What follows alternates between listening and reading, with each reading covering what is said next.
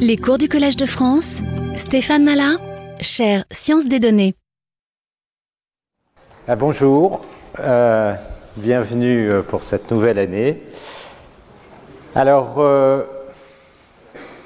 le cours cette année sera sur l'apprentissage et la génération par échantillonnage aléatoire. Et ça tombe assez bien avec les nouvelles de, de l'année si on on essaye de repenser un peu à ce qui s'est passé d'important du point de vue de l'apprentissage statistique et l'IA euh, au cours de l'année précédente.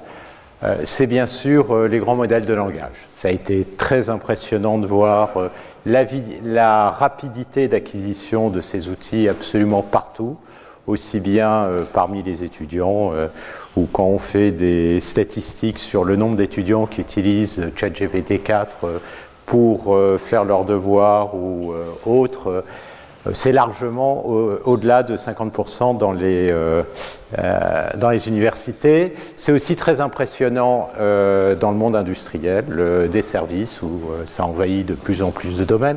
Et puis, ça pose beaucoup de questions, notamment pour l'éducation. comment est-ce qu'on va utiliser ce genre d'outils Alors, le succès des grands modèles de, langage euh, pose aussi évidemment énormément de questions d'un point de vue euh, de la recherche et euh, sur même la compréhension un peu de la structure habituelle, de la manière dont on divise les tâches en apprentissage statistique. D'une façon un peu classique, en apprentissage statistique, on distingue d'à côté l'apprentissage supervisé, alors l'apprentissage euh, supervisé, ça veut dire que typiquement, on a des données X, et ça c'est toujours la notation, et on veut essayer de trouver une réponse à partir de ces données X à une question euh, Y euh, qui peut être par exemple quelle est la classe de telle image. Et pour ça, on a une base d'entraînement qui va être un ensemble supervisé au sens où on a une famille de x pour lequel on connaît la réponse y.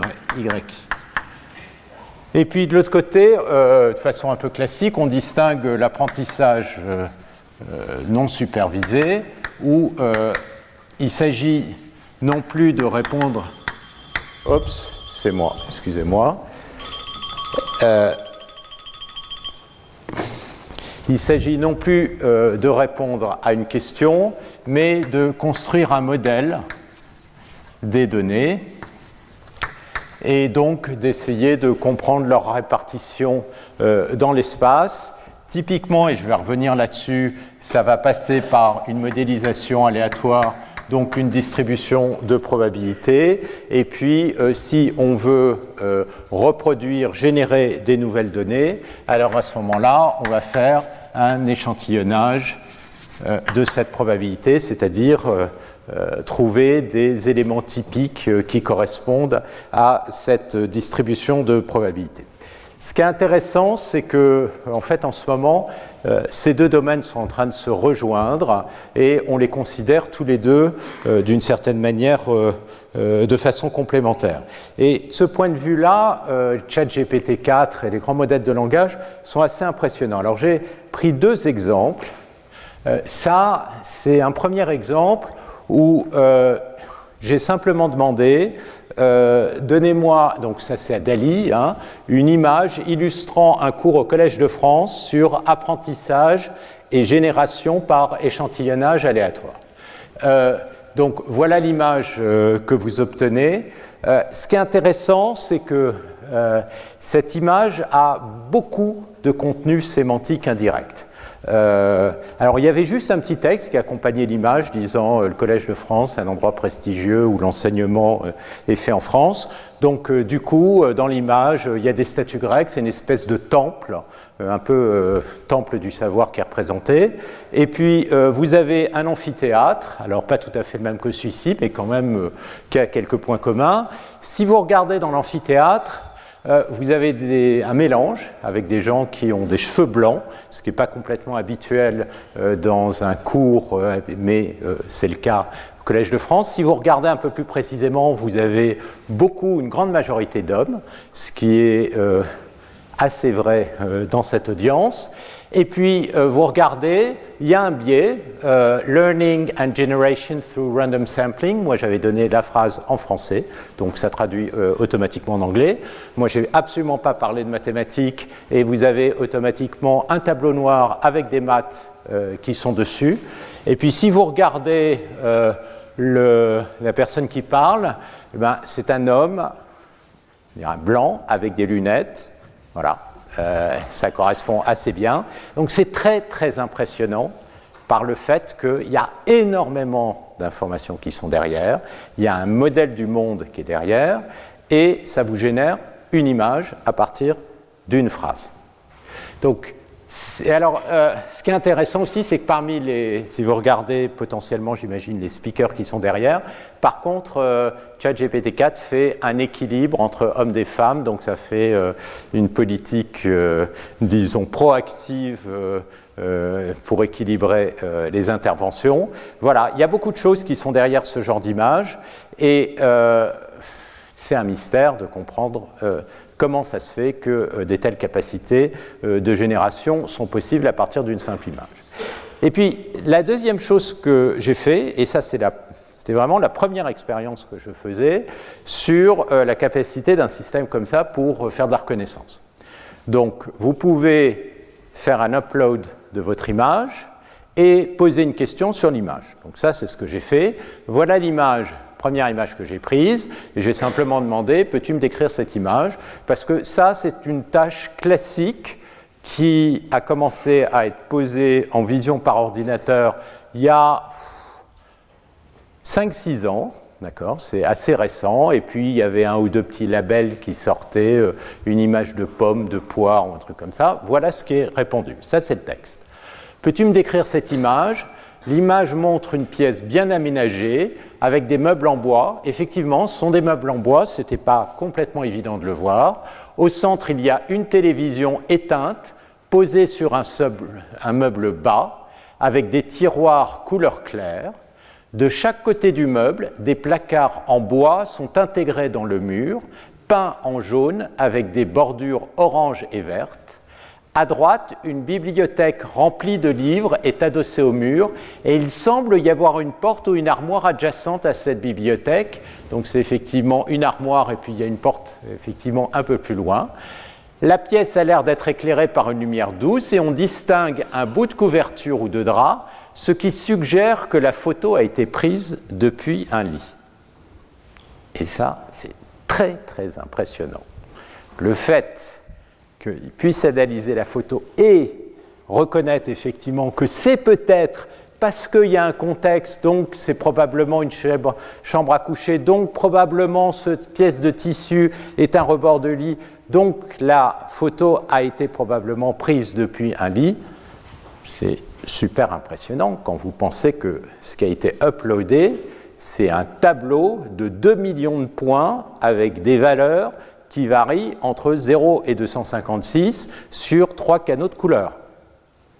Pas de, langage, rien dedans, mais effectivement, le fait qu'il ait pu y avoir un cadre établi par le modèle de langage fait que maintenant ce genre de tâche est possible.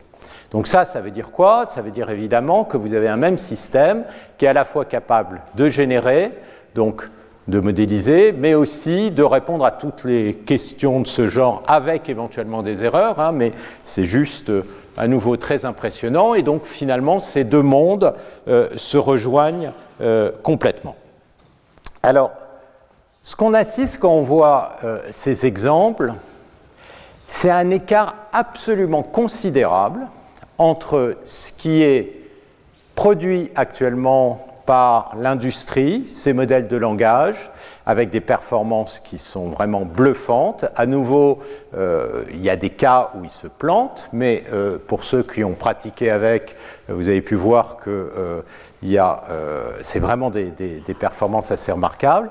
Et puis de l'autre côté, eh bien, la recherche qui se fait, les algorithmes qui sont développés et la compréhension euh, qu'on a de ces systèmes. Et là, euh, comme je disais, il y a un, écart qui est, considérable et une évolution qui est très importante du domaine. On est en train de, voir apparaître une, véritable industrie, une industrie euh, au sens classique, une industrie assez lourde. pour créer des modèles de langage comme ça, bah, comme vous le savez, il faut essentiellement intégrer la plupart des données qui sont disponibles sur Internet, il faut les organiser, il faut éventuellement éliminer un certain nombre de choses, donc ça demande euh, beaucoup de ressources euh, en, temps ingénieur. C'est aussi des réseaux de neurones qui sont absolument énormes. Alors on n'a plus les chiffres exacts maintenant, parce que j'en reviendrai là-dessus, il y a maintenant une culture du secret qui, qui est venue dessus, mais on sait que c'est plus de 1 trilliard de neurones par exemple, qui est sur le dernier né de Google, Gemini, et euh, beaucoup d'indications euh, disent que c'est aussi plus que 1 trilliard, voire 1,5 trilliard pour euh, GPT-4. Ce qui vient avec, c'est évidemment les coûts absolument considérables pour ce genre de développement, puisque Gemini, par exemple, actuellement, ça se chiffre à plus de 1 milliard de dollars en termes simplement de coûts énergétiques pour euh, l'entraînement et euh, l'utilisation jusqu'à maintenant euh, de Gemini. Donc c'est à la fois évidemment des questions en termes d'utilisation énergétique CO2, mais aussi évidemment des investissements très importants. Et puis c'est un savoir-faire d'ingénieur qui est très important, c'est-à-dire qu'à l'intérieur maintenant de ces sociétés, ben, une forme de réorganisation parce que c'est un enjeu primordial pour leur propre euh, survie ou développement. Et ça veut dire aussi qu'on a un changement assez radical euh, de business model euh, autour de ça et dans la manière de, communiquer sur les résultats scientifiques. Jusqu'à maintenant, les algorithmes étaient tous dans le domaine public, pour une raison simple, c'est non pas parce qu'il euh, euh, y a euh, une volonté d'ouverture humaniste, etc., éventuellement de cette industrie, c'est tout simplement parce que le modèle, c'était que la valeur était dans les données.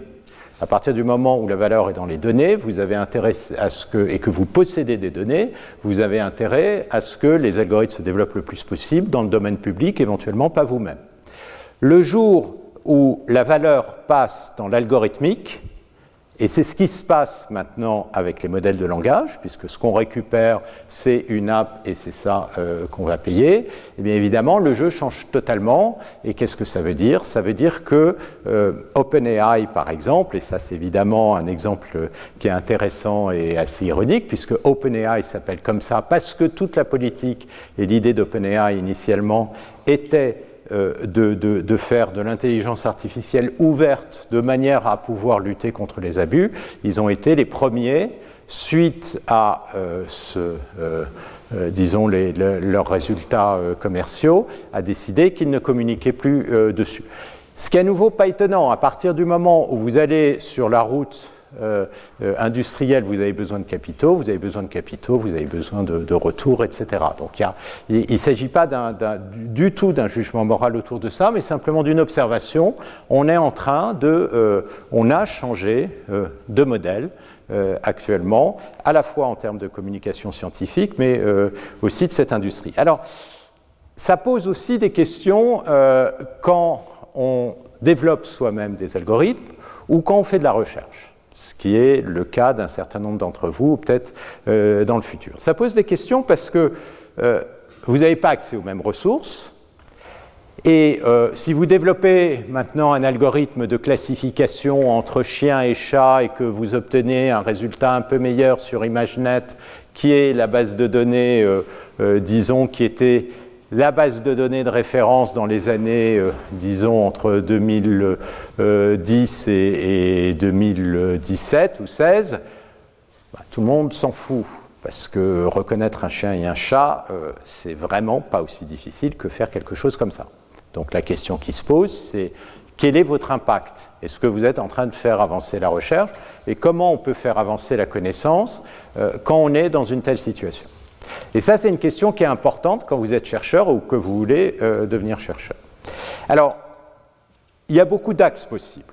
Il y a beaucoup d'axes parce qu'il y a beaucoup de problématiques qui se posent où on n'a pas accès à autant de données, où on est sur des problèmes qui sont euh, beaucoup plus euh, spécialisés avec moins de données, auquel cas il faut faire des algorithmes qui sont beaucoup plus qui utilisent plus d'informations a priori et qui ne sont pas des énormes réseaux de neurones comme ça.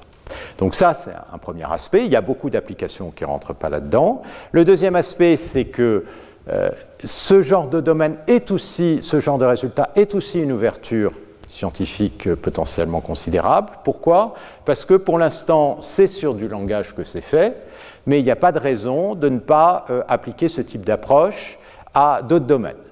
Et euh, il y a d'autant moins de raisons qu'effectivement, il y a maintenant pas mal de groupes qui se sont constitués pour étudier ça dans d'autres domaines. Alors, il s'agit de quoi? Par exemple, en chimie.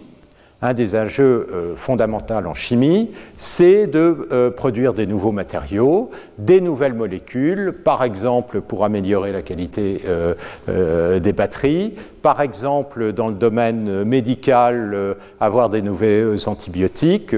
J'en parle parce qu'il y a un article de Nature récent qui a montré que vous avez euh, des premières molécules qui ont été euh, euh, déterminées à partir d'un screening automatique, à partir des grands systèmes comme ça. Et puis aussi dans le domaine de la physique, il y a des données absolument considérables en physique qui sont obtenues avec les grands instruments, que ce soit le CERN, que ce soit le Webb télescope, que ce soit euh, oui, je disais les accélérateurs. Donc vous avez, et puis euh, plein d'autres euh, domaines de la physique. Intégrer tous ces domaines dans des systèmes, est-ce que ça peut permettre d'aller bien au-delà en physique, de découvrir des nouveaux phénomènes, etc. Ça, ce sont des questions très intéressantes qui commencent à s'ouvrir. Donc ça, c'est du côté des applications. Et alors évidemment, il y a un autre domaine qui va beaucoup plus nous concerner dans le cadre de ce cours, c'est tout simplement comprendre. Qu'est-ce qui se passe? D'où viennent ces phénomènes évidemment euh, émergents? Mais au départ, tout simplement, on fait de la génération. Ces systèmes, ils ont été entraînés de façon non supervisée. Euh, typiquement, vous avez euh, du texte qui est fourni. le modèle le plus simple, c'est vous prédisez le mot d'après, donc on entraîne le système de façon non supervisée tout simplement à compléter le texte avec éventuellement des trous. Euh, au milieu ou euh, euh, le mot suivant à prédire. Et puis évidemment, maintenant, les systèmes sont beaucoup plus sophistiqués. Vous avez une phase d'apprentissage par renforcement pour contrôler, pour s'assurer que la langue qui est produite ne va pas contenir de propos euh, euh, sexistes, homophobes, racistes, etc., ou euh, qu'il ne va pas contrevenir à la loi, par exemple, essayer de demander à un de ces systèmes un conseil médical, il vous répondra je ne peux pas. Pourquoi? Parce que vous avez eu cet apprentissage par renforcement derrière. Donc vous avez des systèmes qui effectivement sont beaucoup plus compliqués, mais il n'empêche vous avez un problème fondamental, c'est de comprendre ce qui, se passe, d'où viennent ces phénomènes à nouveau émergents. Alors, euh, l'ambition de ce cours, ça ne va pas être de monter euh, jusqu'au euh, système de langage. Vous avez un très joli cours d'ailleurs, d'un point de vue plus engineering, qui est fait par Benoît Sago cette année sur les propriétés des modèles de langage. Ce qu'on va faire cette année et puis euh, je vais peut-être continuer l'année prochaine, c'est construire les maths fondamentales pour commencer à comprendre ce qui se passe sur ce genre de choses. Et les maths, c'est des choses qui avancent beaucoup plus lentement, qui ont aussi une histoire beaucoup plus longue, et c'est ça qu'on va faire, et c'est à partir de là euh, qu'on va partir. Alors, la première chose qu'il faut observer quand euh, on regarde ces phénomènes, c'est le fait qu'on est dans un cadre probabiliste, et donc ça, ça a beaucoup euh, de conséquences d'un point de vue mathématique, du point de vue des, outils. Et, la première question qu'on peut se poser, c'est pourquoi un cadre probabiliste euh, À nouveau, il euh, faut par exemple calculer y à partir d'une donnée x. Donc ça, bah, c'est une fonction de x. Et ça, je peux très bien voir ça comme une fonction déterministe, ou comme x, eh bien, je peux voir ça comme un ensemble de données dans un espace qui va se retrouver sur une variété éventuellement de plus basse dimension et donc je peux définir un modèle qui est totalement déterministe. Donc ce choix de passer dans un, modèle probabiliste, c'est un choix de modélisation. Ce n'est pas imposé euh, par le problème. Alors, il y a plusieurs raisons que je vais rapidement euh, rappeler ici. Et une première raison, c'est qu'on euh, a des données, et à partir de ces données, on, on va essayer de calculer un modèle. Et donc là, on est quand même très naturellement dans un cadre d'estimation statistique. Donc, qui dit estimation statistique dit on a très envie, euh, en sous-jacent, d'être capable de calculer des probas et donc de définir des modèles probabilistes. Donc, ça, c'est un point de vue. Le deuxième point de vue, qui est euh, pour moi beaucoup plus fondamental, c'est le, le fait qu'on est en très grande dimension. Donc, à nouveau, ces données X, ils incluent chacun un très grand nombre de variables. Si vous prenez euh, cette image Typiquement, c'était pris par un téléphone, donc c'était probablement 4 millions par 4 millions, de l'ordre de 16 millions fois 3 euh, variables. Donc D, c'est de l'ordre de 16 euh, millions. Et vous, êtes, vous allez calculer, devoir calculer, si vous mettez dans un cadre probabiliste, une fonction en très grande dimension. Et donc là, vous avez immédiatement le fait que vous avez euh, une malédiction de la dimensionnalité qu'on va retrouver euh, très souvent. On ne peut pas apprendre des fonctions en dimension très grande sans avoir une explosion combinatoriale qui est exponentielle dans la dimension, ce qui veut dire qu'essentiellement, si P de x est n'importe quelle fonction, vous n'allez jamais pouvoir l'estimer à partir de n données, à moins que n croisse exponentiellement comme la dimension, et ça, c'est tout simplement pas possible. Donc, il va falloir prendre des fonctions qui vont être structurées. Et euh, le cas de probabiliste nous donne une façon très naturelle pour structurer. Et ça, c'est la notion d'indépendance. La notion d'indépendance, elle va être partout. Pourquoi? Parce que si vous avez une fonction x donc qui a des variables et que vous avez une proba qui est et que ces variables pardon, sont indépendantes, alors à ce moment-là, ça c'est le cas très simple, vous avez tout simplement un produit, P de x c'est le produit des probabilités de euh, chacune de ces variables, et donc vous avez une fonction qui est séparable, et du coup vous n'avez plus à apprendre une fonction en dimension d, mais des fonctions en dimension 1. Et ça, ça pose aucun problème. Une fonction en dimension 1, eh bien, euh, ça veut dire que le nombre euh, de variables qu'il va vous falloir, ça va être de l'ordre d'une constante suivant la précision, fois d, donc vous allez être en haut de d. Alors évidemment, il ne faut pas rêver, ça, ça ne va jamais arriver parce que ça, c'est des données qui ne sont pas très intéressantes. Ça veut dire que dans le cas d'une image, vous avez des pixels aléatoires, c'est du bruit. Ce que vous pouvez faire, c'est euh, faire une factorisation, considérer ça comme une chaîne, et puis dire ça, c'est la probabilité P de 1, et puis fois euh, P de 2 sachant 1, fois P de 3, x3 sachant x1, x2, et donc vous allez avoir la probabilité à chaque fois des xi sachant xi moins 1, hop, x1, i allant de 1 à n. Alors ça, c'est toujours vrai. Évidemment, vous vous retrouvez devant des euh, probabilités conditionnelles qui maintenant vont être en grande dimension. Sauf que maintenant, on peut se poser la question, est-ce que ces probabilités conditionnelles qui peuvent être en grande dimension, parce que là, je peux avoir un grand nombre de variables quand i va commencer à arriver proche de d, eh bien, elles peuvent se réduire. Elles peuvent se réduire parce que, bah, en fait, les variables, elles n'interagissent pas toutes entre elles ou éventuellement elles interagissent toutes entre elles, mais vous pouvez trouver une représentation qui va couper ces interactions. Et donc l'enjeu là, c'est de comprendre les structures des probabilités conditionnelles. Et là, évidemment, on est au cœur du sujet, parce que la grosse surprise finalement de ces modèles de langage, si vous pensez ça en termes d'intelligence artificielle, euh, Qu'est-ce que ça fait Ça calcule tout simplement des probabilités conditionnelles. D'accord Qu'est-ce que j'ai fait J'ai donné une phrase, peux-tu me décrire cette image Et d'une certaine manière, ça, euh, c'était euh, le x. Et puis, sachant x, il a euh, fallu calculer une image y. avoir la distribution de probabilité de y sachant x et échantillonner cette distribution de... Excusez-moi, ça c'est non pas pour celle-là, c'est pour celle d'avant. Voilà. J'ai donné le x, c'est la phrase d'en haut, le y, c'est ce qui est généré, y sachant x, et il faut générer l'image. Et d'une certaine manière, bah, il a généré un échantillon de la probabilité de y sachant x. Vous pouvez le voir comme ça. D'accord? Et évidemment, ça, c'est une proba qui est horriblement compliquée. Et l'enjeu, bah, c'est de comprendre comment réduire ça, parce que malgré tout, même s'il y a beaucoup de données sur Internet, ça ne croît pas exponentiellement dans la dimension. Je rappelle juste que si D était 80, 2 euh, puissance 80, c'est le nombre d'atomes dans l'univers. D'accord? Donc euh, c'est déjà monstrueux. Donc euh, quand D vaut plus d'un million, ça devient complètement délirant.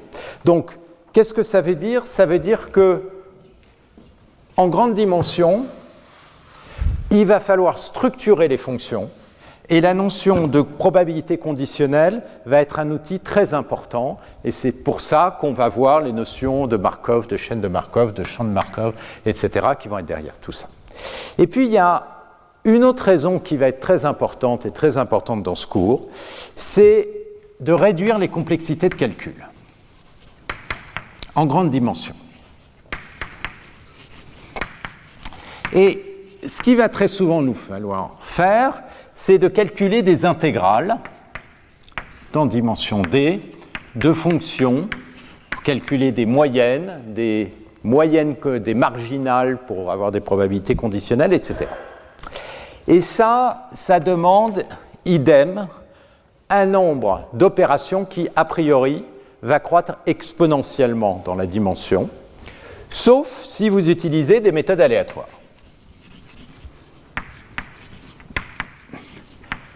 Et ça, c'est notamment l'approche de Monte-Carlo. Et l'approche de Monte-Carlo, c'est très fondamental. Ça va consister non pas à calculer cette intégrale sur une grille régulière, genre intégrale de Riemann, mais de calculer ça sur une grille aléatoire, et donc de remplacer cette intégrale par une somme d'échantillons aléatoires. Donc la méthode de Monte-Carlo, ça va être absolument partout, et ça, à nouveau, c'est une façon de faire face à la grande dimension. Donc l'approche aléatoire, elle est très très fondamentale, elle est fondamentalement liée euh, au fait qu'on va se retrouver en grande dimension. Alors, il y a un point, maintenant qu'on sait qu'on va se retrouver dans ce cours euh, euh, dans le monde de, l'aléatoire, qu'on peut immédiatement adresser, c'est l'observation que finalement, les questions d'apprentissage supervisé et non supervisé se rejoignent. Alors ça, c'est pas quelque chose de très nouveau. Donc ça, c'est le lien entre supervisé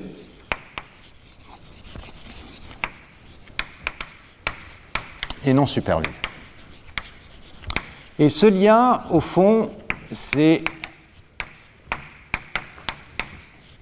très lié à la perspective bayésienne. Donc, quand vous avez un problème d'apprentissage euh, supervisé, typiquement, euh, vous voulez trouver la réponse à nouveau y à partir de x. Donc, ce que vous voudriez avoir, c'est la probabilité de y sachant x. Et euh, si par exemple vous voulez ensuite faire une classification, eh ben, le classificateur de Bayes, c'est celui qui va produire l'erreur en moyenne minimum. Et qu'est-ce qu'il va choisir? L'estimateur, il va choisir tout simplement le y qui maximise la probabilité de y sachant x. Et puis, si vous voulez faire euh, euh, de la génération conditionnelle comme l'image précédente, ben, vous échantillonnez P de Y sachant X. Dans le cas du non supervisé, c'est plutôt P de X qui nous intéresse. Mais évidemment, il y a un lien entre les deux. Il y a un lien parce que P de Y sachant X, donc c'est la probabilité de Y et de X, probabilité jointe divisée par P de X, et ça, je peux le réécrire comme étant la probabilité de X sachant y fois p de y. Et donc, je redivise par p de x et on tombe sur la formule de Betz. Et donc, si je veux maximiser, par exemple, faire un, classificateur qui va maximiser ceci.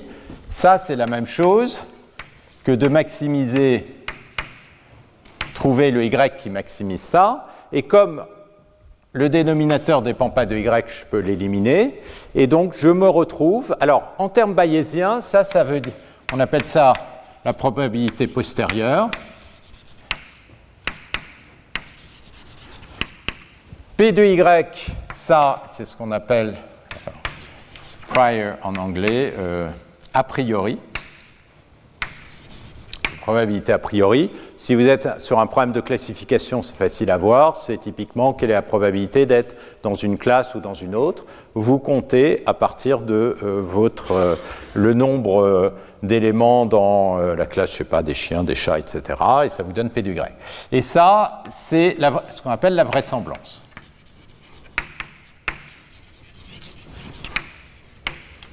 Et donc, si on se passe dans ce cadre-là, eh ben, ce qu'il faut vraiment estimer, c'est cette quantité-là, c'est la probabilité de x sachant y. Ça veut dire vous prenez vos données, vous les regroupez en différentes classes, et il faut faire un modèle de chacune des classes, c'est-à-dire être capable de modéliser la classe des, euh, bateaux, dans le cas des images, des voitures, etc. Ça veut dire que potentiellement, pour résoudre un, problème comme ça, euh, vous devriez être capable de resynthétiser, générer des voitures, euh, euh, des chats, des chiens. En même temps, ça, on sait bien que ce n'est pas toujours nécessaire. Ce n'est pas toujours la bonne approche, et jusqu'à maintenant, c'était essentiellement pas l'approche. Pourquoi? Alors, pourquoi ça, c'est pas toujours optimal, ce toujours Je vais vous donner un exemple très simple. Euh, Imaginez que vous vouliez reconnaître une image dans laquelle euh, vous voulez savoir si c'est une image, euh, disons, de corbillard ou de voiture de pompier. D'accord? Donc, si on suit ce genre d'approche, vous divisez les images en deux et vous devez définir la distribution de probabilité de toutes les images possibles de corbillard et de toutes les images possibles de pompiers. Et ça, c'est compliqué parce que, bon, il y a plein de corbillards et de pompiers différents. Il peut y avoir des scènes de rue extraordinairement complexes, etc. derrière. Il y a une autre approche qui consiste à dire je prends mon image, je compte le nombre de points noirs et je compte le nombre de points rouges. Et si j'ai beaucoup plus de points rouges que de points noirs, il y a des chances pour que ce soit plutôt une image d'un camion de pompiers et ça risque de marcher potentiellement très bien si votre camion il est gros. D'accord?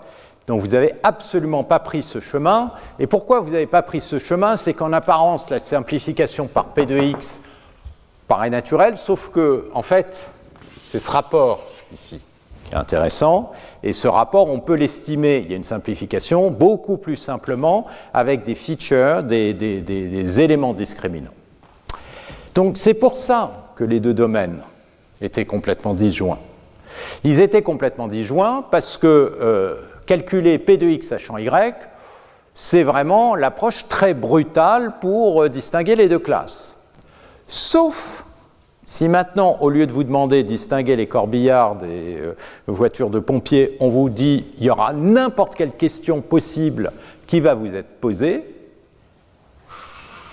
en tout cas un très très grand nombre de questions, bah là, l'approche devient beaucoup plus efficace. Parce que si vous avez n'importe quel type de question possible qui peut vous être posée, alors grosso modo, vous avez besoin de construire ce qu'on appelle un modèle du monde. Un modèle du monde, ça veut dire faire un modèle probabiliste de P de x, des P de y sachant x. Et là, c'est un chemin qui est beaucoup plus naturel. Et c'est pour ça que les deux domaines sont en train de se rejoindre. Parce qu'on est passé de problèmes relativement simple où euh, on pouvait s'en sortir avec des, euh, euh, qu'on appelle des feature vecteurs, des représentations de basse dimension qui permet d'éviter d'avoir à calculer de façon explicite ces probabilités en grande dimension à des problèmes où bah, potentiellement il faut le faire. Alors, à nouveau, comme je disais au départ, ça ne veut pas dire que ces problèmes de projection en basse dimension euh, sont relégués et n'ont aucun intérêt. Si ils ont beaucoup d'intérêt, parce que bien souvent vous n'avez pas les euh, données nécessaires pour faire ça, Mais de l'autre côté, on peut quand même se poser la question comment ça se fait qu'on est capable de calculer ces fameux P de x et P de y sachant x, malgré, euh, malgré le fait qu'on est en très grande dimension. Donc ça, c'est à nouveau le type de question qu'on va petit à petit aborder. Alors, pour aborder cette question, donc c'est euh, problématique, il y a vraiment euh, trois, euh, disons, types de questions qui vont apparaître. Il y a les questions de modélisation. D'une façon générale, on va avoir une question P de x ou P de x sachant y, j'oublie le y ici qu'il va falloir estimer, modéliser. Et pour faire ça, eh bien, on va typiquement utiliser des familles paramétrées. P θ possible. Et donc ça, c'est la phase de modélisation. Cette famille paramétrée, ça va être quoi? Ça ne peut pas être n'importe quoi parce qu'ensuite, il va falloir chercher à l'intérieur de cette famille paramétrée. Donc il faut une famille, et ça, c'est un problème d'approximation. D'accord? Il faut qu'on euh, puisse approximer x par le meilleur p. Et puis, quelle métrique on utilise? On verra très naturellement on a la divergence de Kullback-Libler qui naturellement apparaît dans ce genre de problème. C'est quoi? C'est l'intégrale, donc ce n'est pas une distance parce que c'est asymétrique, de log de P de x sur, ce sont des densités ici, P y relativement à la mesure de Lebesgue, et donc on va par exemple minimiser cette divergence et ça, c'est la phase d'apprentissage. La, phase d'apprentissage, ça consiste à trouver le meilleur θ pour faire l'approximation. Et donc, ce qu'on voudrait, c'est minimiser cette distance sur tous les θ. Alors, là, on passe d'un problème d'une certaine manière beaucoup plus difficile un problème d'optimisation qui n'est pas facile, mais disons qui est beaucoup mieux posé. Parce que là, on a un objectif, minimiser une quantité, qui est cette, euh, euh, divergence de Kullback-Libler. Et ça, c'est aussi ce qu'on appelle l'estimation par maximum de vraisemblance. Donc je reviendrai là-dessus rapidement parce que ça, c'est très classique.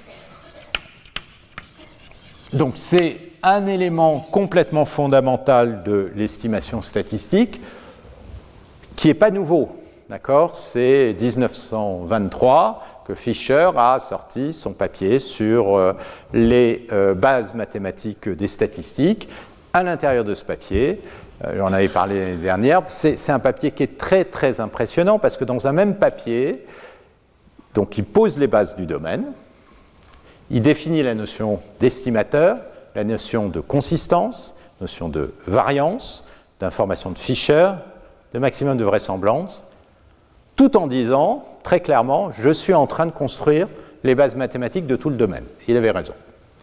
Et ça, c'est intéressant. Alors, c'est aussi intéressant d'un point de vue scientifique. C'est quand vous avez un papier comme ça, ça fait plus de 100 ans, vous le relisez, il est complètement actuel, et on est toujours dans le programme mathématiques de Fischer, c'est-à-dire essayer de faire de l'estimation en minimisant des, euh, ou en maximisant maximum de vraisemblance.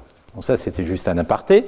Euh, tout ça pour dire qu'il y a quand même des très belles idées qui restent, et ça, ça fait partie du plaisir euh, des mathématiques. Donc c'est lent, mais ça reste longtemps. Et donc ça, c'est un des intérêts du domaine. Donc, ça, c'est le deuxième problème. Et puis, il y a un troisième problème, alors, si vous voulez utiliser ça pour des applications, vous pourrez l'utiliser pour faire par exemple de l'inférence. Alors l'inférence, euh, typiquement, c'est répondre à des questions à partir de votre domaine. Alors l'exemple classique, c'est l'exemple du médical. Quand vous êtes dans le domaine médical, bah, vous avez des données I, euh, vous avez euh, des données X, qui sont des symptômes. Donc si vous êtes un médecin, vous avez des symptômes. Par exemple, vous, avez quelqu'un qui va tousser ou pas, qui va avoir des nausées, qui va éventuellement ou pas vomir, etc. Et puis, à partir de ces symptômes, vous voulez faire un diagnostic sur la maladie. Donc la maladie, ça peut être euh, ben, le Covid, ça peut être la grippe, ça peut être une pneumonie, ça peut être n'importe quoi. Et puis, vous avez des bases de données. Alors, par exemple, il y a la base de données, euh, il y a une base de données anglaise euh, qui s'appelle comment? Quick Model Reference.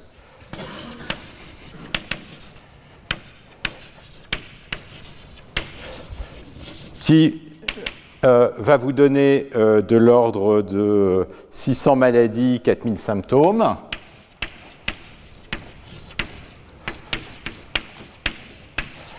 Sur lequel vous aimeriez être capable de calculer les probas et de faire calculer la probabilité euh, jointe de toutes ces variables.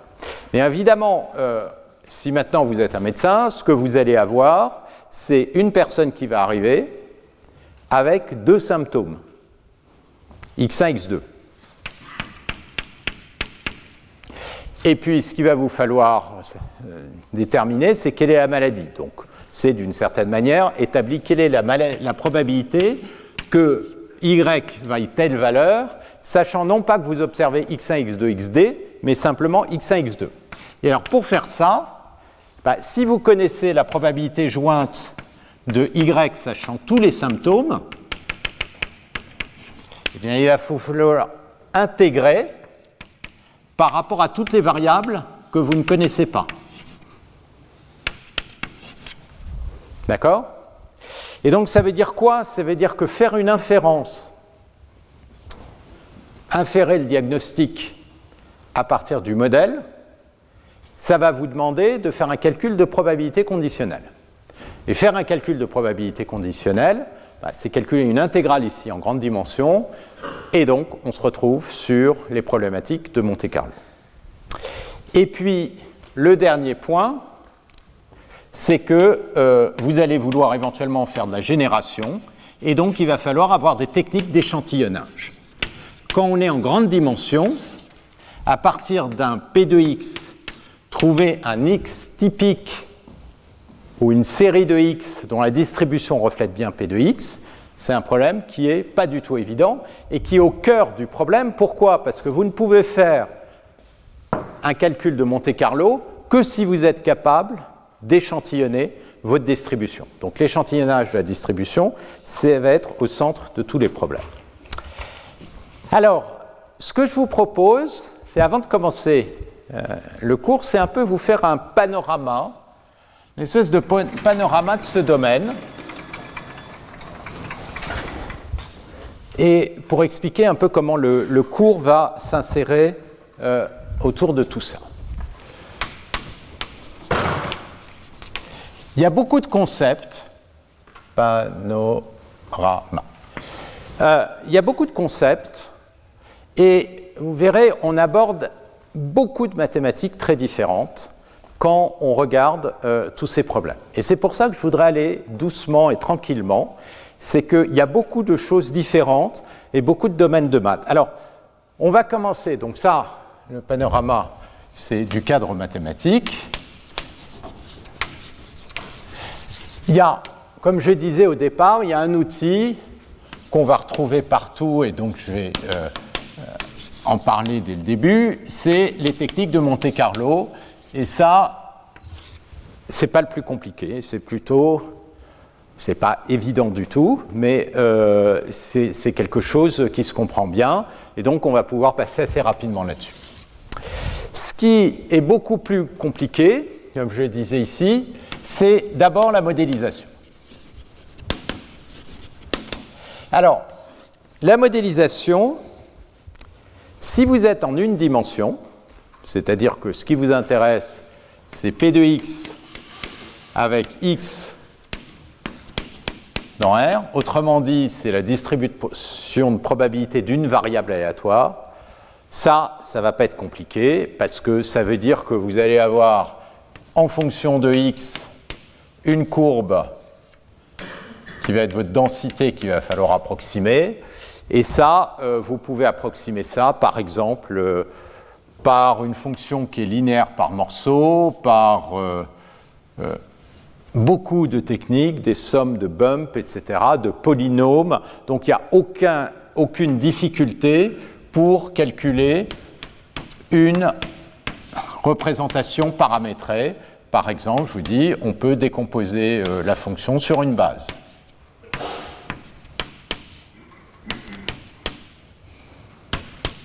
D'accord? Par exemple, une base de polynôme, une base de Fourier, une base de fonction linéaire par morceau.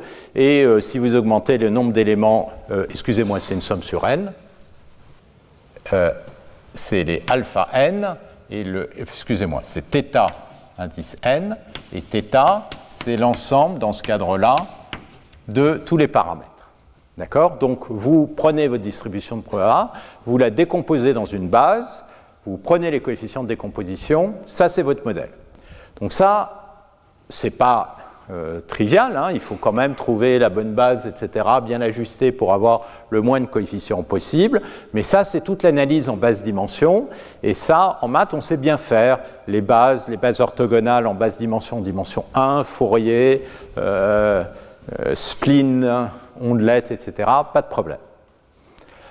Ce qui est beaucoup plus compliqué, c'est dès que x appartient à RD. Pourquoi c'est beaucoup plus compliqué Parce que euh, une base des fonctions sur RD, bah là, le nombre, euh, de toute manière, euh, l'espace, c'est l'espace des fonctions sur RD, L2 de RD, et là, c'est juste, vous avez à nouveau cette malédiction de la dimensionnalité, le nombre d'éléments de base devient beaucoup trop grand. Donc on ne peut plus passer par là. Donc qu'est-ce qu'on va faire? Hein, Vous le verrez, le, concept de base, c'est de considérer des euh, probas qui ont des énergies Gibbs. C'est-à-dire qu'on va modéliser, faire calculer des modèles qui vont pouvoir s'écrire comme des exponentielles d'une fonction uθ de x avec la constante de renormalisation. Donc ça, on ne dit pas grand-chose pour l'instant. Tout ce qu'on dit, c'est que le log de pθ de x, il existe. Donc le log de pθ, si vous mettez un signe moins, bah, évidemment, vous avez le log de z, et puis vous avez EUTT. Alors, pourquoi on fait ça? Bah, On va le voir. Parce que dans Uθ, on peut mettre énormément d'informations de modèles dessus, de modélisation. Et ça, c'est notamment toute la physique qui fait ça parce que U de θ, donc ça c'était un peu le sujet du cours l'année dernière, je ne reviendrai pas là-dessus, mais Uθ, c'est l'énergie en physique, donc c'est structuré, il y a des informations a priori, et notamment ce qu'on va voir cette année, c'est les champs de Markov. Les champs de Markov, c'est le premier modèle assez général qui permet d'attaquer ce genre de choses, qui, pour revenir aux histoires de probabilité conditionnelle, dit essentiellement toutes les variables ne vont pas interagir les interactions vont être locales. Et à partir du moment où les interactions sont locales, à ce moment-là, eh bien, je casse la malédiction de la dimensionnalité. Alors, cette idée, elle est euh, assez euh, puissante et on verra euh, le théorème de Hammersley-Clifford qui permet de faire le lien entre cette notion d'indépendance conditionnelle, c'est-à-dire le fait que toutes les variables n'interagissent pas et le fait qu'on peut l'écrire sous forme d'une énergie de Gibbs avec une structure et des clics particulières qui sont reflétés par euh, cette indépendance conditionnelle. Donc ça, c'est un des concepts vraiment très fondamentaux euh, du domaine. Alors c'est évidemment pas du tout suffisant. Pourquoi c'est pas suffisant? Déjà parce que si vous prenez n'importe quelle image, par exemple, je prends toujours des exemples d'images parce que c'est plus simple, euh, eh bien c'est faux de dire que les interactions sont locales. Euh, si je regarde par exemple euh, l'image ici, ben vous avez un domaine là qui est en bois sur tout le long, donc il y a des très fortes corrélations entre un point et un autre très loin puisqu'ils ont essentiellement la même couleur. D'accord? Donc non, c'est faux de dire que si je prends les points x1, xd, je vais pouvoir appliquer un, un champ de Markov. Par contre, ce qu'on peut essayer de faire, c'est trouver une transformation qui va générer une forme d'indépendance conditionnelle et donc trouver un espace dans lequel ça, ça va être vrai. Et ça, c'est au centre des questions en physique. Quels sont les éléments qui peuvent faire ça? C'est au centre de toutes les questions euh, de traitement d'image, de langage, etc. Est-ce que je peux trouver des modèles ou un modèle des, représentations où ça devient vrai En fait, euh, tel quel, euh, ce n'est pas exactement vrai, mais on peut aller plus loin. Et notamment, là, il y a beaucoup de choses qui sont faites pour essayer de raffiner ce, type de modèle. Et un des concepts très centraux, c'est le fait que vous avez une organisation euh, en quelque sorte un peu hiérarchique des données. C'est très vrai en physique, je vous le montrerai, parce qu'il n'y a rien qu'à regarder l'organisation de la physique depuis euh, l'organisation atomique qui va vous donner des cellules, qui va vous donner des matériaux, qui va vous donner des phénomènes macroscopiques, jusqu'aux géosciences, euh, l'astrophysique, la cosmologie, on voit qu'il y a une forme de hiérarchie des phénomènes physiques. Et cette hiérarchie, elle reflète une organisation qu'on peut traduire et qui permet à nouveau de considérablement simplifier les modèles. Et donc en physique, ça c'est un concept très fondamental qu'on appelle le groupe de renormalisation. Et ce groupe de renormalisation, euh, il permet de structurer beaucoup de calculs de physique. Donc ça c'est quelque chose qu'on ne va pas trop aborder, mais que je vais mettre dans la suite. Et puis évidemment, euh, donc ça, on peut faire ça avec des outils mathématiques classiques, euh, bases d'ondelettes, etc. Et puis, si on veut complexifier, eh ben, il faut qu'on complexifie cette euh, quantité-là, et c'est là que les réseaux de neurones rentrent. Alors, les réseaux de neurones, c'est pas tout d'un coup un alien qui débarque. C'est pas un alien qui débarque parce que quelque part, ils viennent sur toute une structure. Donc on peut s'attendre à ce que ces réseaux, qui ne sont après tout que des cascades d'opérations élémentaires euh, avec éventuellement des relus, des opérateurs linéaires, donc qui paramétrisent votre modèle, eh bien, si ça marche, donc si c'est capable de contourner la malédiction de la dimensionnalité, quelque part, ces idées qui sont avant, elles doivent apparaître. Et on les voit clairement apparaître dans l'architecture. Si vous regardez par exemple un UNET, ben, un UNET, c'est une structure totalement hiérarchique. Vous avez des images qui sont sous-échantillonnées, etc. On voit apparaître ces notions multi-échelles. On voit apparaître des filtres qui sont locaux, donc quelque part des hypothèses de Markov qui apparaissent derrière, mais évidemment une structure qui est beaucoup plus complexe parce que vous avez votre cascade de non-linéarité. Et puis dans la modélisation, si vous regardez, là je suis pratiquement en train de suivre une ligne historique, vous avez une idée de plus qui sont les transformeurs. Et là, vous avez la notion d'attention. Alors la notion d'attention, c'est intéressant parce que quand vous pensez Markov, en fait, qu'est-ce qu'on dit typiquement C'est qu'on va regarder dans les voisins quelle est l'indépendance conditionnelle. En même temps, on sait très bien qu'il euh, y a des phénomènes un peu plus compliqués où ce qui va vous influencer, ce n'est pas forcément quelqu'un de votre voisinage, mais quelqu'un qui est beaucoup plus loin, mais qui peut avoir un impact qui se propage. Ce quelqu'un, par exemple, ça peut être Poutine, ça peut être euh, en histoire, ça peut être Napoléon, euh, ça peut être un défaut dans un matériau qui va vous faire une craquelure, qui va complètement, avec euh, quelques atomes, se propager et créer un phénomène macroscopique, etc. Dans le langage, c'est fondamental. C'est par exemple la négation que vous aviez euh, trois phrases avant qui va vous changer tout le sens du paragraphe. Donc c'est quelque chose qui est nécessaire à capturer, qui en même temps n'est euh, pas une grande découverte. Euh, si vous regardez par exemple la physiologie et notamment l'œil, ben, l'œil passe sa vie, vous n'en êtes pas conscient, mais à faire des saccades. C'est-à-dire tous les centièmes de seconde, vous avez au centre de l'œil une fovea, qui, vous construit une image de très haute résolution, et puis en périphérie, vous avez très peu de, photorécepteurs. Pour ça que si vous regardez là en périphérie, vous voyez en fait pas grand-chose. Vous voyez un peu, mais pas grand-chose. Donc comment est-ce que l'œil se débrouille? Ben, Comme il y a beaucoup de résolution au centre, très peu en périphérie, il bouge en permanence. Et comment il bouge? Eh ben, il bouge pas de façon aléatoire, il va bouger en essayant de définir des points d'attention qui sont les points où potentiellement vous avez une information importante pour comprendre la structure de la scène. D'accord? Donc la notion d'attention, ça a toujours été au cœur de, euh, de la psychologie cognitive. Le seul problème, c'est qu'on n'avait pas de façon de l'implémenter et, de le mettre. Et ça, c'est ce que les transformers ont permis de faire. Et ça, ça a permis d'une certaine manière de généraliser un peu la notion de topologie, de voisinage, parce que maintenant le voisinage, ce n'est pas quelque chose qui est défini a priori, par exemple, par une grille dans RD, mais c'est quelque chose qui s'apprend, au sens où un élément très loin peut devenir un voisin, au sens où ça crée une grande interaction. Donc voilà, ça c'est le monde de la modélisation. Alors, parallèle à ça, il y a le monde de l'échantillonnage. Et ça, ça va être beaucoup au centre du cours ici.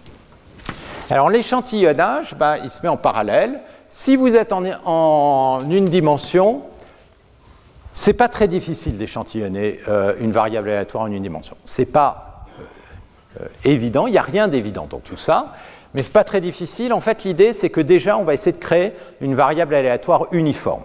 Alors pour faire ça, eh bien, vous, de, typiquement, vous allez créer un système chaotique. Donc déjà, on, est, euh, on part dans l'uniforme, la notion de chaos et surtout d'ergodicité.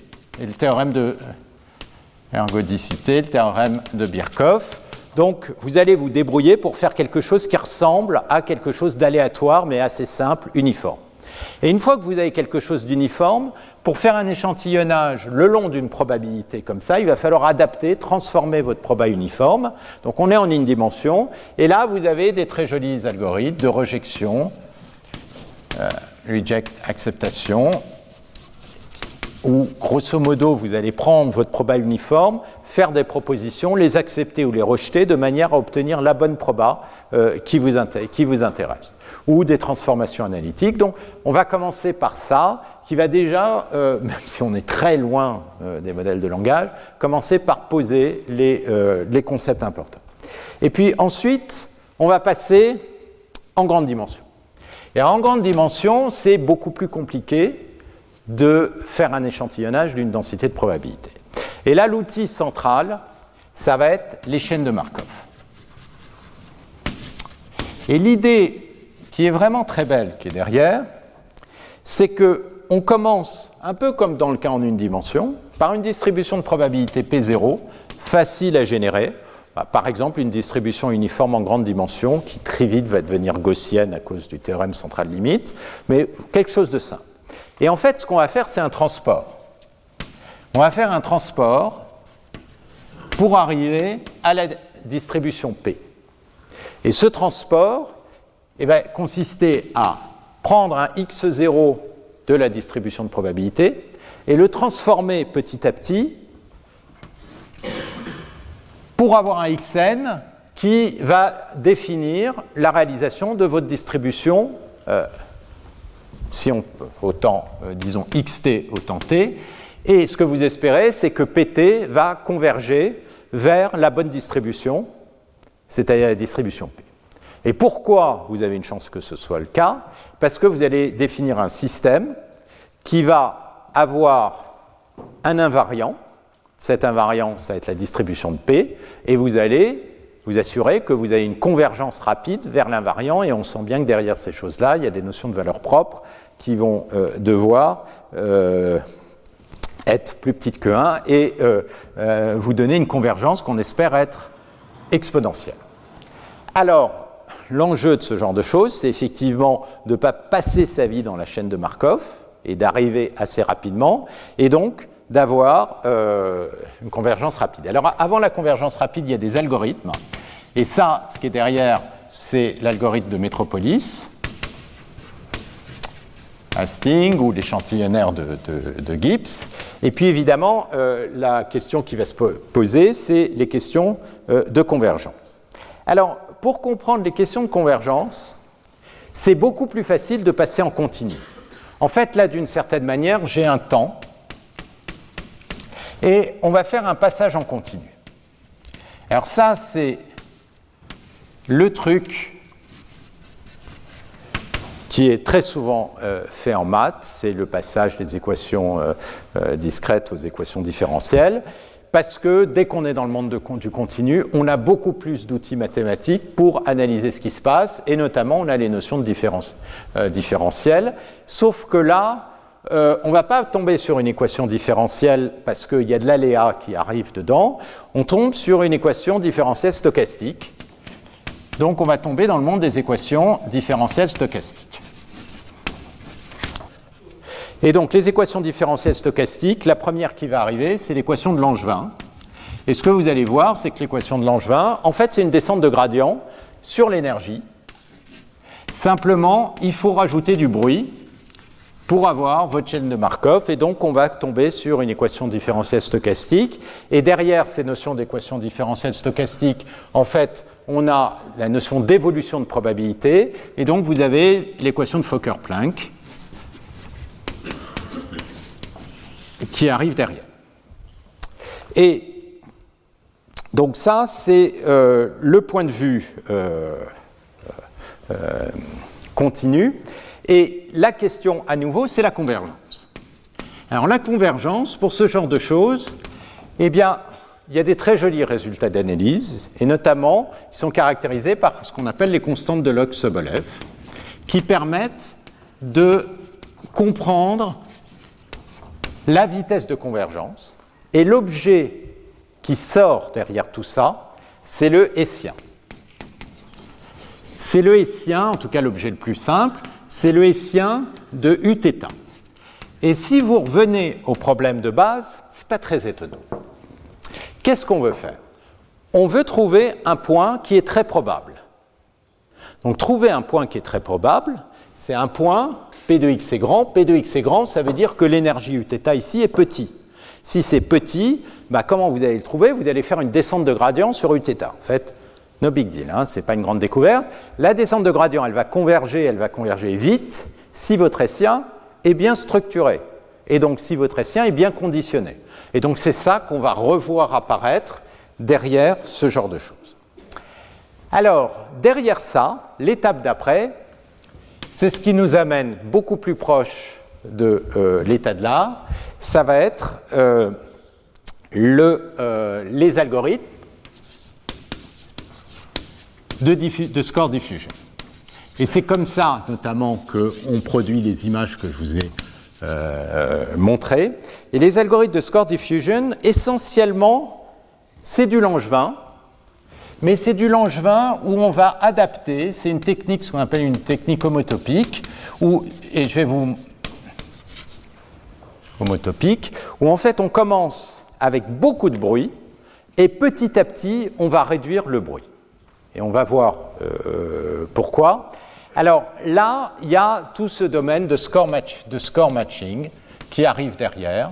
Et essentiellement, ce qu'on va faire, c'est que, alors que jusqu'à maintenant, ce qu'on essayait, c'est de créer des modèles en minimisant la, euh, distance de Kullback-Libler, eh bien, ce qu'on va faire, c'est qu'on va remplacer la distance du Kullback-Libler par l'information de Fischer.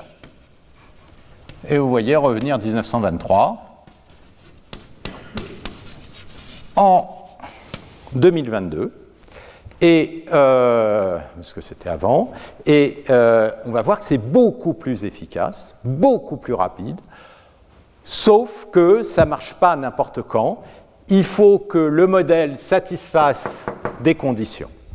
Alors je vais continuer là en vous montrant rapidement des exemples pour avoir le temps de finir pour 11 heures. Alors, juste pour revenir un peu sur Terre par rapport à ces exemples complètement euh, impressionnants. Là, vous avez un exemple sur la gauche euh, d'un son d'applaudissement, et on va construire des modèles.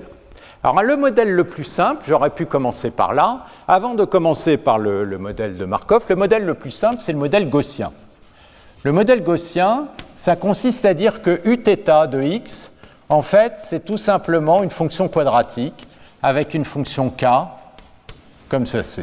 C'est-à-dire c'est une fonction bilinéaire avec une matrice qui va être l'inverse de la matrice de covariance, et ça, ça vous spécifie tout. Alors ça, c'est formidable, ça date de Gauss, et voilà ce que vous... Si vous avez un son et que vous faites un modèle gaussien, là, ce que vous voyez, je ne sais pas si je reviendrai là-dessus, mais c'est le plan temps-fréquence, donc vous avez le temps et la fréquence verticalement. Ça, c'est le modèle gaussien. Ok, donc c'est pas terrible. Donc c'est bien, c'est simple mathématiquement, mais c'est pas terrible. Ça, c'est du papier. Ça, c'est du papier gaussien. C'est pour ça qu'on a envie de continuer, et pas de s'arrêter euh, tout en haut. Euh, ça, c'est la même chose pour des images. Vous avez en haut euh, des images de la turbulence ou des bulles, et ce que vous voyez en bas, c'est un modèle gaussien. Comme on l'a construit, on a calculé cette matrice 4 covariance, puis on a échantillonné, et voilà les images que vous avez. Vous voyez, vous avez tout perdu. En tout cas, pas tout. On voit, il y a une espèce de granularité qui ressemble. Vous avez perdu toute la géométrie, etc. Donc l'enjeu, c'est évidemment d'aller au-delà de ce genre de modèle. Euh, c'est pas si évident que ça, hein, parce que euh, si vous replacez en, euh, disons, 1990, pratiquement tout était, donc ça, fait longtemps pour vous, euh, ça fait moins pour moi, euh, tout était gaussien. D'accord? Et la question, c'était de regarder euh, des petites déviations par rapport à la gaussianité. Et le problème, évidemment, c'est comment capturer ça dans les modèles et comment éviter le curse of dimensionality. Donc là, on passe multi-échelle. Multi-échelle, c'est le cœur de la physique, j'ai dit. Donc les échelles, ça va de la constante de Planck qui est en 10 puissance moins 34 euh, jusqu'à l'échelle de Planck, jusqu'à l'échelle de l'univers, c'est 10 puissance 25. Donc vous avez beaucoup de gammes d'échelles. Et euh, l'enjeu, c'est le fait que vous avez de la structure. Et euh, c'est le passage d'une échelle à l'autre qui va être très très important. Donc au lieu d'essayer de dire, OK, moi j'arrive à mon échelle et j'explique tout, eh bien, ce qu'on va essayer de faire, c'est de regarder ce qui se passe quand on passe d'une échelle à l'autre, parce qu'on va voir que les modèles se simplifient beaucoup, qu'on va voir. Ça, c'est l'idée du groupe de normalisation. Et donc, l'idée, c'est que quand vous avez beaucoup de particules comme ça, qui interagissent, en fait, ce que je disais, il y a cette euh, idée de Markov, c'est de dire en fait, là où vous avez des interactions très fortes, c'est vraiment avec vos voisins. Le seul problème, c'est que ce n'est pas complètement vrai. Ce n'est pas complètement vrai parce que euh, des particules un peu plus loin peuvent vous influencer, même très loin. Nouveau, euh, si vous pensez en termes de géopolitique, vous pouvez vous dire euh, je suis, ma vie est probablement totalement indépendante de celle de M. Andropov qui vit quelque part à Moscou. Oui, mais si maintenant vous considérez tous les Russes, donc la Russie, et que la Russie est en conflit avec l'Ukraine, ça peut affecter le prix du gaz et donc euh, votre vie de tous les jours. Donc non, cette indépendance n'existe pas. Mais par contre, ce qu'on peut faire, c'est regrouper les particules. Ça, c'est fait tout le temps en physique. Et regarder le champ équivalent sur vous, c'est-à-dire la petite particule rouge. Et puis, les particules qui sont encore plus loin, eh bien, vous pouvez faire des groupes qui sont encore plus grands et regarder le champ équivalent euh, dessus. Et donc, ça veut dire quoi? Ça veut dire que vous êtes passé de des particules à log des groupes. Et donc, vous avez d'une certaine manière tué la malédiction de la dimensionnalité. Donc ça, c'est l'idée qui apparaît ici et euh, qu'on ne va pas tellement euh, regarder cette année, mais qui est important dans ce paysage. Et donc ça, c'est euh, le type de, de champ physique qu'on peut euh, récupérer. Là, il y a des groupes de recherche, ça c'est euh, groupe de recherche avec lequel je travaille. A l'école normale supérieure où on fait des modèles comme ça de champs physiques. Alors, du coup, avec ce genre de champ. Ça, c'est le modèle gaussien. Ça, c'est le modèle qu'on récupère. Alors, je vous montre ça en même temps avec un sourire de décalage, parce que quand on voit ça, on se dit, OK, c'est bien, c'est gentil, c'est académique, mais il euh, faut bien voir ce qui se passe avec ChatGPT 4 à nouveau à côté. Oui, et en même temps, il y a besoin de comprendre. Il y a besoin de comprendre quand euh, vous avez des phénomènes physiques, pas simplement de produire une belle image ou un beau... mais, de, vraiment de comprendre ce qui se passe. Donc ça, quand on fait des maths, ben, on a besoin de commencer avec des exemples simples. L'exemple très simple, c'est Gaussien, puis Markov, puis ensuite on avance petit à petit vers des modèles comme ça. Bon, je vais pas... Ouais, ça c'est un cocktail, un cocktail gaussien. Et donc là, on voit, on a restauré l'intermittence. L'intermittence, c'est vraiment le phénomène qui est déjà assez compliqué, qui vient après la gaussianité qu'on a besoin de comprendre. Et puis ensuite, bah ensuite, il y a la complexité beaucoup plus grande, c'est-à-dire c'est les visages, c'est des images comme ça, et là, il y a besoin de passer au réseau de neurones.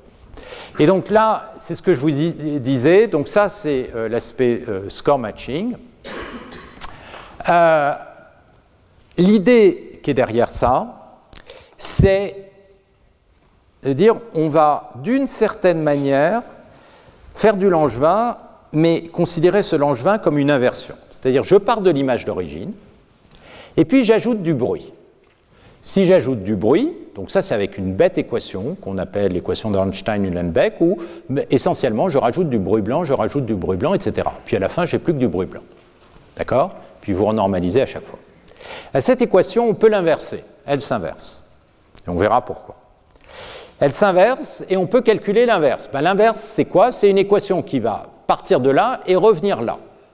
Et donc, c'est une équation stochastique. Et pour revenir, eh ben, de façon pas très surprenante, si vous connaissez la distribution de probabilité ici, de x, c'est une équation qui va enlever du bruit et donc qui va essayer d'augmenter la probabilité de l'événement pour se rapprocher de l'image. Et pour augmenter la probabilité, eh ben, il faut diminuer U de x, autrement dit le log de P de x, et donc on fait un gradient sur l'énergie, sur le log de la probabilité.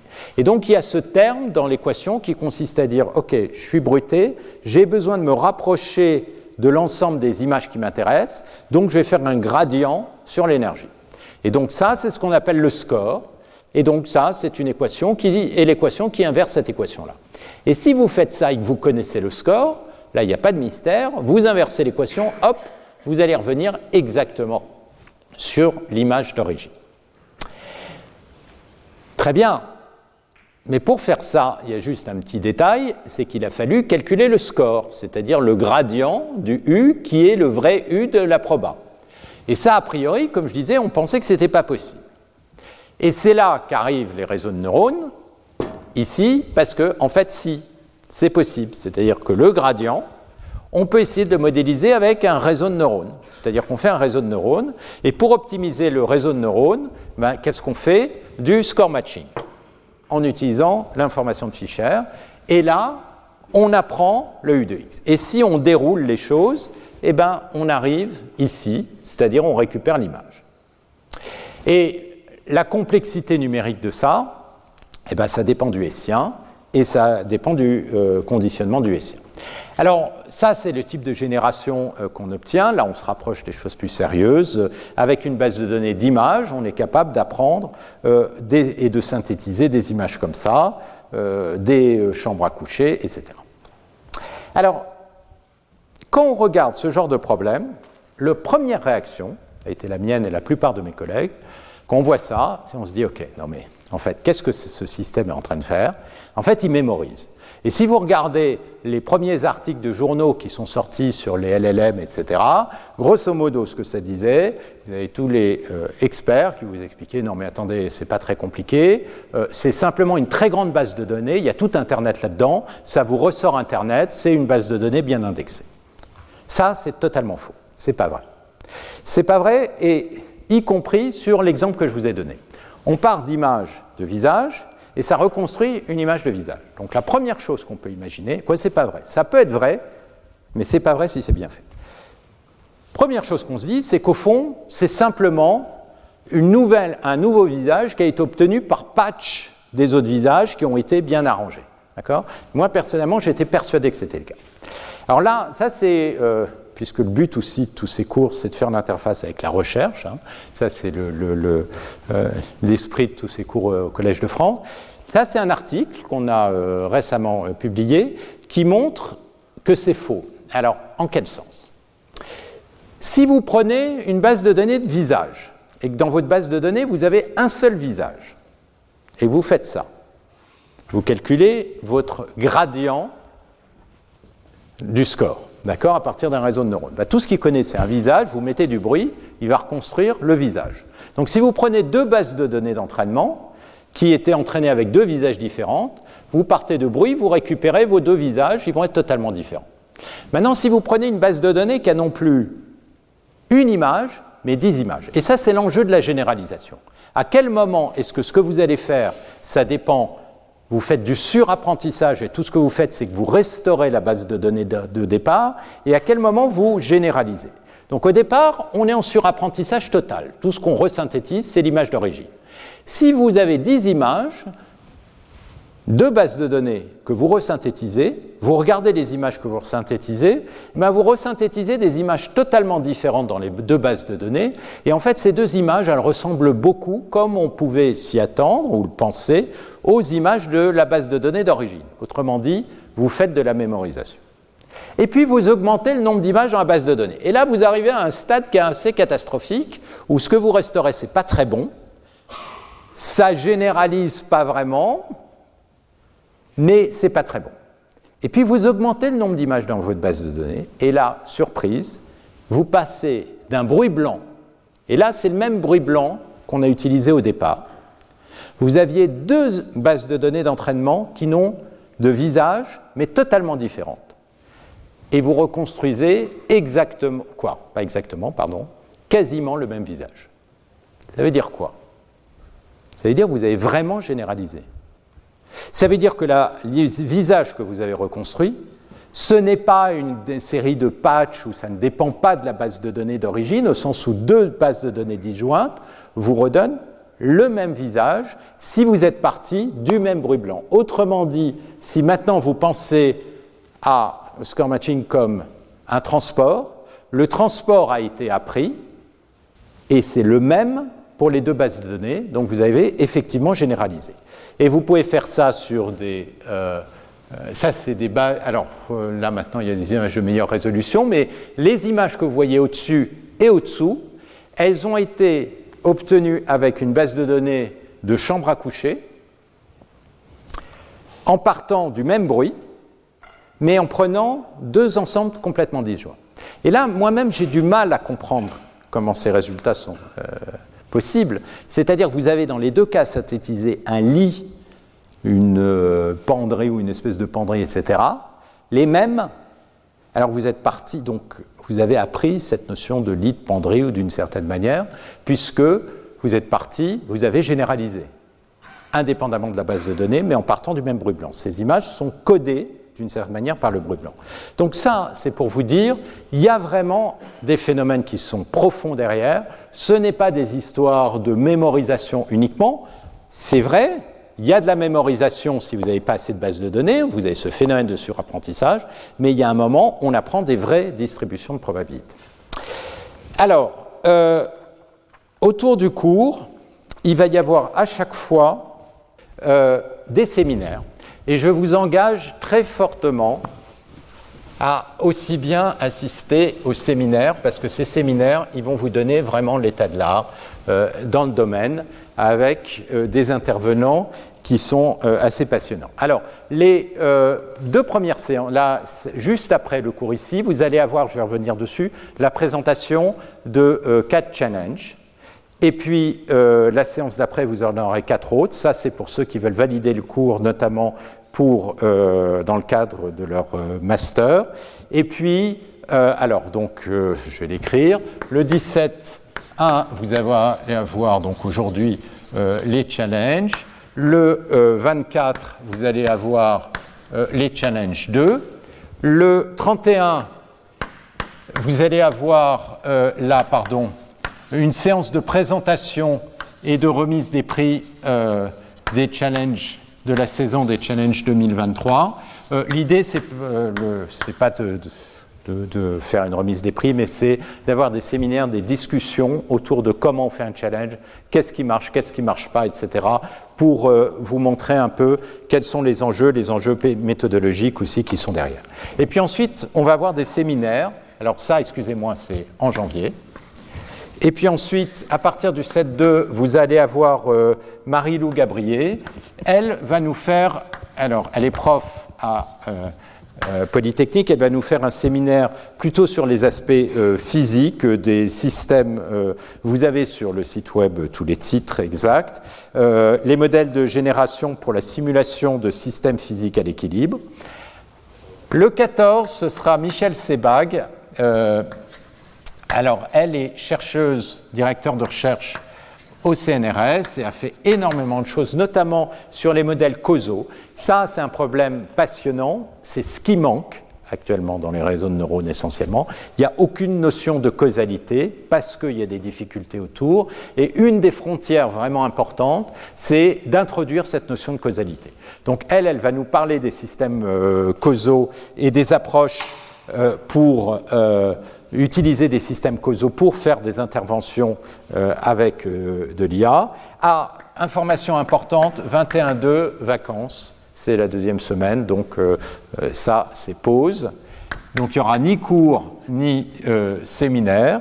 Ensuite, le 28, ce sera Randall Duke, qui est lui prof à Sud Télécom et qui a développé des approches très intéressantes sur les chaînes de Markov et les versions euh, plus récente, donc ce sera en lien euh, euh, direct avec le cours. Et puis ensuite, le 6 mars, vous aurez un séminaire qui sera fait par Christian Robert, qui est un des pères de, des approches bayésiennes en France. On reviendrait là-dessus, mais c'était vraiment pas dans la culture française, qui est très déterministe, mais beaucoup plus anglo-saxonne. Et c'est lui qui vraiment a fait beaucoup pour l'introduction de, ces idées avec des, euh, très beaux nouveaux algorithmes, avec euh, notamment ces algorithmes de calcul bayésien approximé. Euh, en anglais, c'est l'inverse, approximate, donc ça s'écrit ABC. Et puis, le dernier séminaire sera fait par Francis Bach, et lui parlera des, des du score matching. Alors, le plan du cours, en quelques mots, je vais commencer évidemment par les méthodes de Monte Carlo la fois prochaine. Et puis ensuite, on va revoir un peu ces notions de modélisation, euh, apprentissage, échantillonnage, façon un peu générale, avant de se plonger d'abord dans les aspects de modélisation. Et les aspects de modélisation, ce qu'on va surtout euh, voir, c'est les champs de Markov. Ensuite, on va plutôt aller sur la colonne échantillonnage. Et dans la colonne échantillonnage, on va commencer évidemment en indé, avec les algorithmes d'acceptation, rejection, etc. Ensuite, on va passer sur les chaînes de Markov. Et là, on va y passer un petit peu de temps parce que c'est quand même des choses qui sont pas complètement évidente, avec les algorithmes de Metropolis Hastings, etc. Et puis ensuite, on va passer en Langevin, c'est-à-dire, va y avoir le passage en continu qui va nous permettre d'introduire des outils de maths euh, plus fins pour avoir les convergences. Et j'espère, et on verra, euh, qu'on arrivera sur le score. je dis on verra parce que j'ai pas envie d'aller à fond la caisse, je vois bien j'ai été euh, plus lent que ce que je pensais déjà aujourd'hui, mais plutôt introduire les choses au fur et à mesure. Et c'est pour ça que les séminaires là sont importants, pour en parallèle vous donner directement les pieds euh, dans les questions de recherche. Donc je ne sais pas à quelle vitesse je vais avancer, mais euh, on continuera, sinon l'année prochaine c'est comme une série, ça ce sera le premier épisode, vous aurez le deuxième, et on verra en fonction du, du rythme d'avancement. Alors, euh, une chose très importante. C'est l'inscription au cours pour ceux qui, euh, euh, qui veulent le valider dans le cadre d'un master. Donc, alors, plusieurs choses d'ailleurs. D'abord, il y a un site web sur lequel vous aurez accès à des notes www .di.ens.fr tilde mala et qui seront aussi mises, mais je vous mettrai éventuellement des articles et euh, cours collège .html et vous aurez un pointeur aussi à partir euh, du site euh, du collège. Et là, vous aurez notamment des notes de cours qui sont faites, et je le remercie puisqu'il est là, j'ai vu Jean-Éric Campagne, euh, donc qui vous permettent d'avoir une version écrite avec ses propres euh, éventuellement commentaires et détails rapportés autour des maths dessous sur les différents éléments. Donc ça, c'est très utile pour vraiment voir les maths beaucoup plus en détail. Alors, il faut s'inscrire. alors, il faut s'inscrire au cours. Et pour s'inscrire au cours, il faut que vous envoyiez un mail à Dominique Bidois. Donc, il faut faire un mail avec euh, le sujet, vous mettez inscription. Euh, excusez-moi. Donc le mail, c'est... Euh, ah oui, pardon. C'est Dominique. Bidois at collège de francefr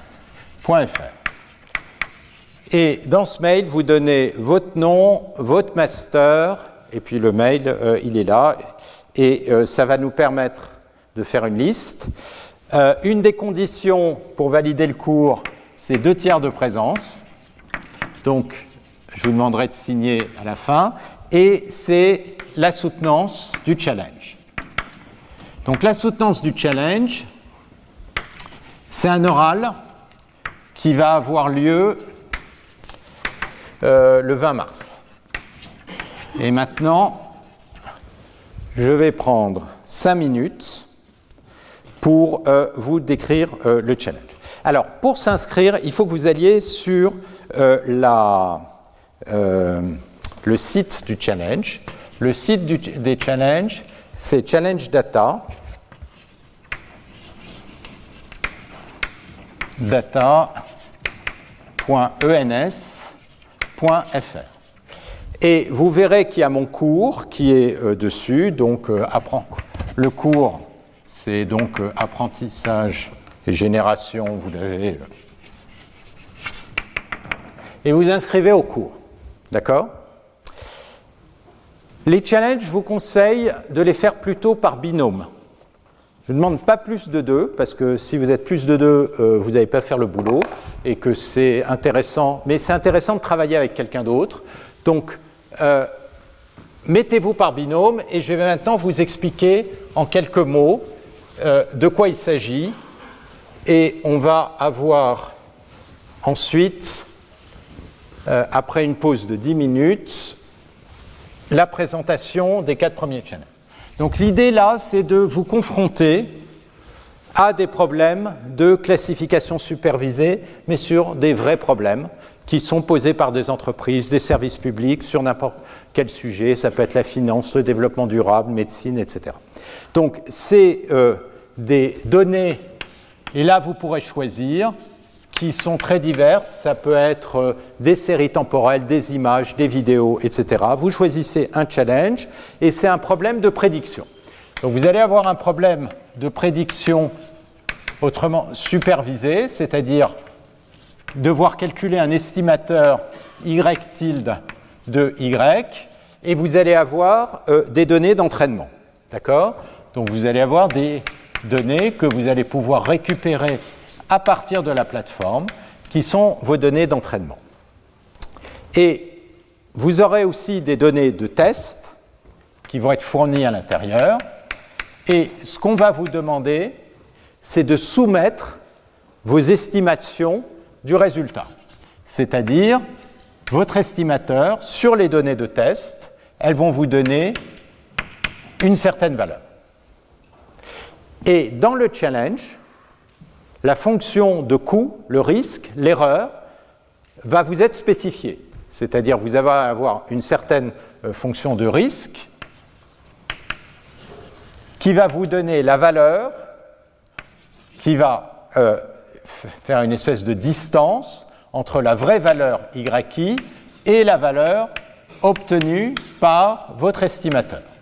Et on va calculer ça en moyenne différents types de calculs de risque, et vous allez avoir un score. Et ça, c'est ce que la plateforme va vous donner. Et l'objectif, c'est de minimiser le risque, de minimiser euh, l'erreur. D'accord? Et vous allez avoir un leaderboard qui va positionner la solution que vous allez avoir par rapport à d'autres solutions qui obtiennent des risques plus ou moins euh, euh, bons. Donc l'idée, c'est de développer un algorithme pour faire ça. Alors il y a quelques contraintes. Vous avez au plus deux soumissions par jour que vous pouvez faire. Donc si vous, faites ça les trois derniers jours, c'est-à-dire avant le 20, ça veut dire que vous n'allez pas pouvoir essayer beaucoup. D'accord? Pourquoi on impose deux? Parce qu'on veut éviter un overfitting. Par ailleurs, euh, pour s'assurer que vous n'avez pas fait d'overfit, il va y avoir sur des données cachées un, score qui va vous être donné juste avant l'oral. Ça va être le 17 mars.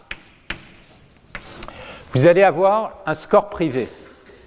Score privé, ça veut dire que vous allez avoir euh, un score qui est obtenu sur les données qui sont différents des données qu'on a utilisées pour vous donner le score jusqu'à maintenant, de manière à s'assurer, parce que à force de soumettre, vous n'avez pas adapté l'algorithme indirectement aux données qu'on a utilisées pour vous donner un score de test. Et donc ça, c'est le score privé. Ça vous permettra d'analyser, quand vous récupérerez ce score privé, si effectivement vous avez fait du surapprentissage et où vous n'avez pas fait de surapprentissage. Alors, derrière tout ça, c'est une expérience qui est intéressante parce que c'est une expérience sur des vraies données, un vrai problème. Et je vous conseille de regarder l'exposé de Pierre Courtiol, qui était à l'époque un des champions de ce type de challenge sur Kaggle. C'est un séminaire qui a été donné au Collège de France. Vous allez sur les séminaires du cours du collège le 21 février 2018. Et il est intéressant parce que, en fait, il donne une méthodologie, les enjeux de ce genre de choses. Typiquement, euh, quand vous avez des problèmes qui ne sont pas purement des problèmes images où on sait que les réseaux de neurones généralement donnent les meilleurs résultats, balancer un grand réseau de neurones en première étape, c'est complètement perdant. Première chose à faire, prenez vos données, vous les regardez, vous essayez de comprendre un peu ce qui se passe, vous essayez de définir les paramètres qui sont fondamentaux, Commencez par des algorithmes simples, type euh, régression linéaire ou autre, et puis vous complexifiez. Et petit à petit, ça, ça va vous permettre de comprendre où est le problème.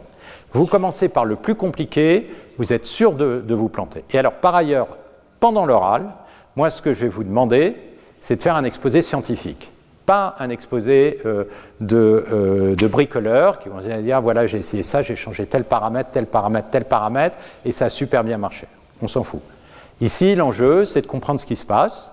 Donc, il y a toute une démarche, c'est-à-dire pourquoi, pourquoi vous pensez que ça marchait, pourquoi ça ne marchait pas, pourquoi vous avez pris ce type d'algorithme, quel genre de phénomène euh, s'est passé, en lien avec la modélisation sous-jacente, prédiction de pollution ou autre. Donc c'est un vrai travail scientifique, ça veut dire on vous demande d'aller chercher la littérature, ne pas être naïf, pas développer vous-même évidemment les algorithmes.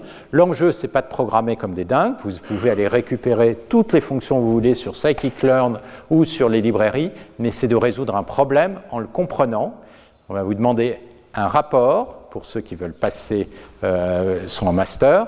Donc le rapport, euh, typiquement, il sera à remettre euh, au moment de l'oral, c'est-à-dire l'oral c'est le 20 mars, et de faire un exposé, une demi-heure par binôme ou un peu moins si vous êtes en mono.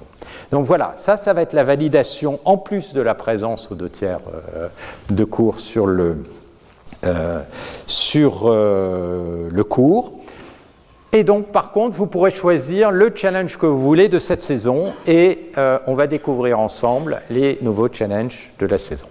Je vous remercie. Retrouvez tous les contenus du Collège de France sur www.colège-2-france.fr.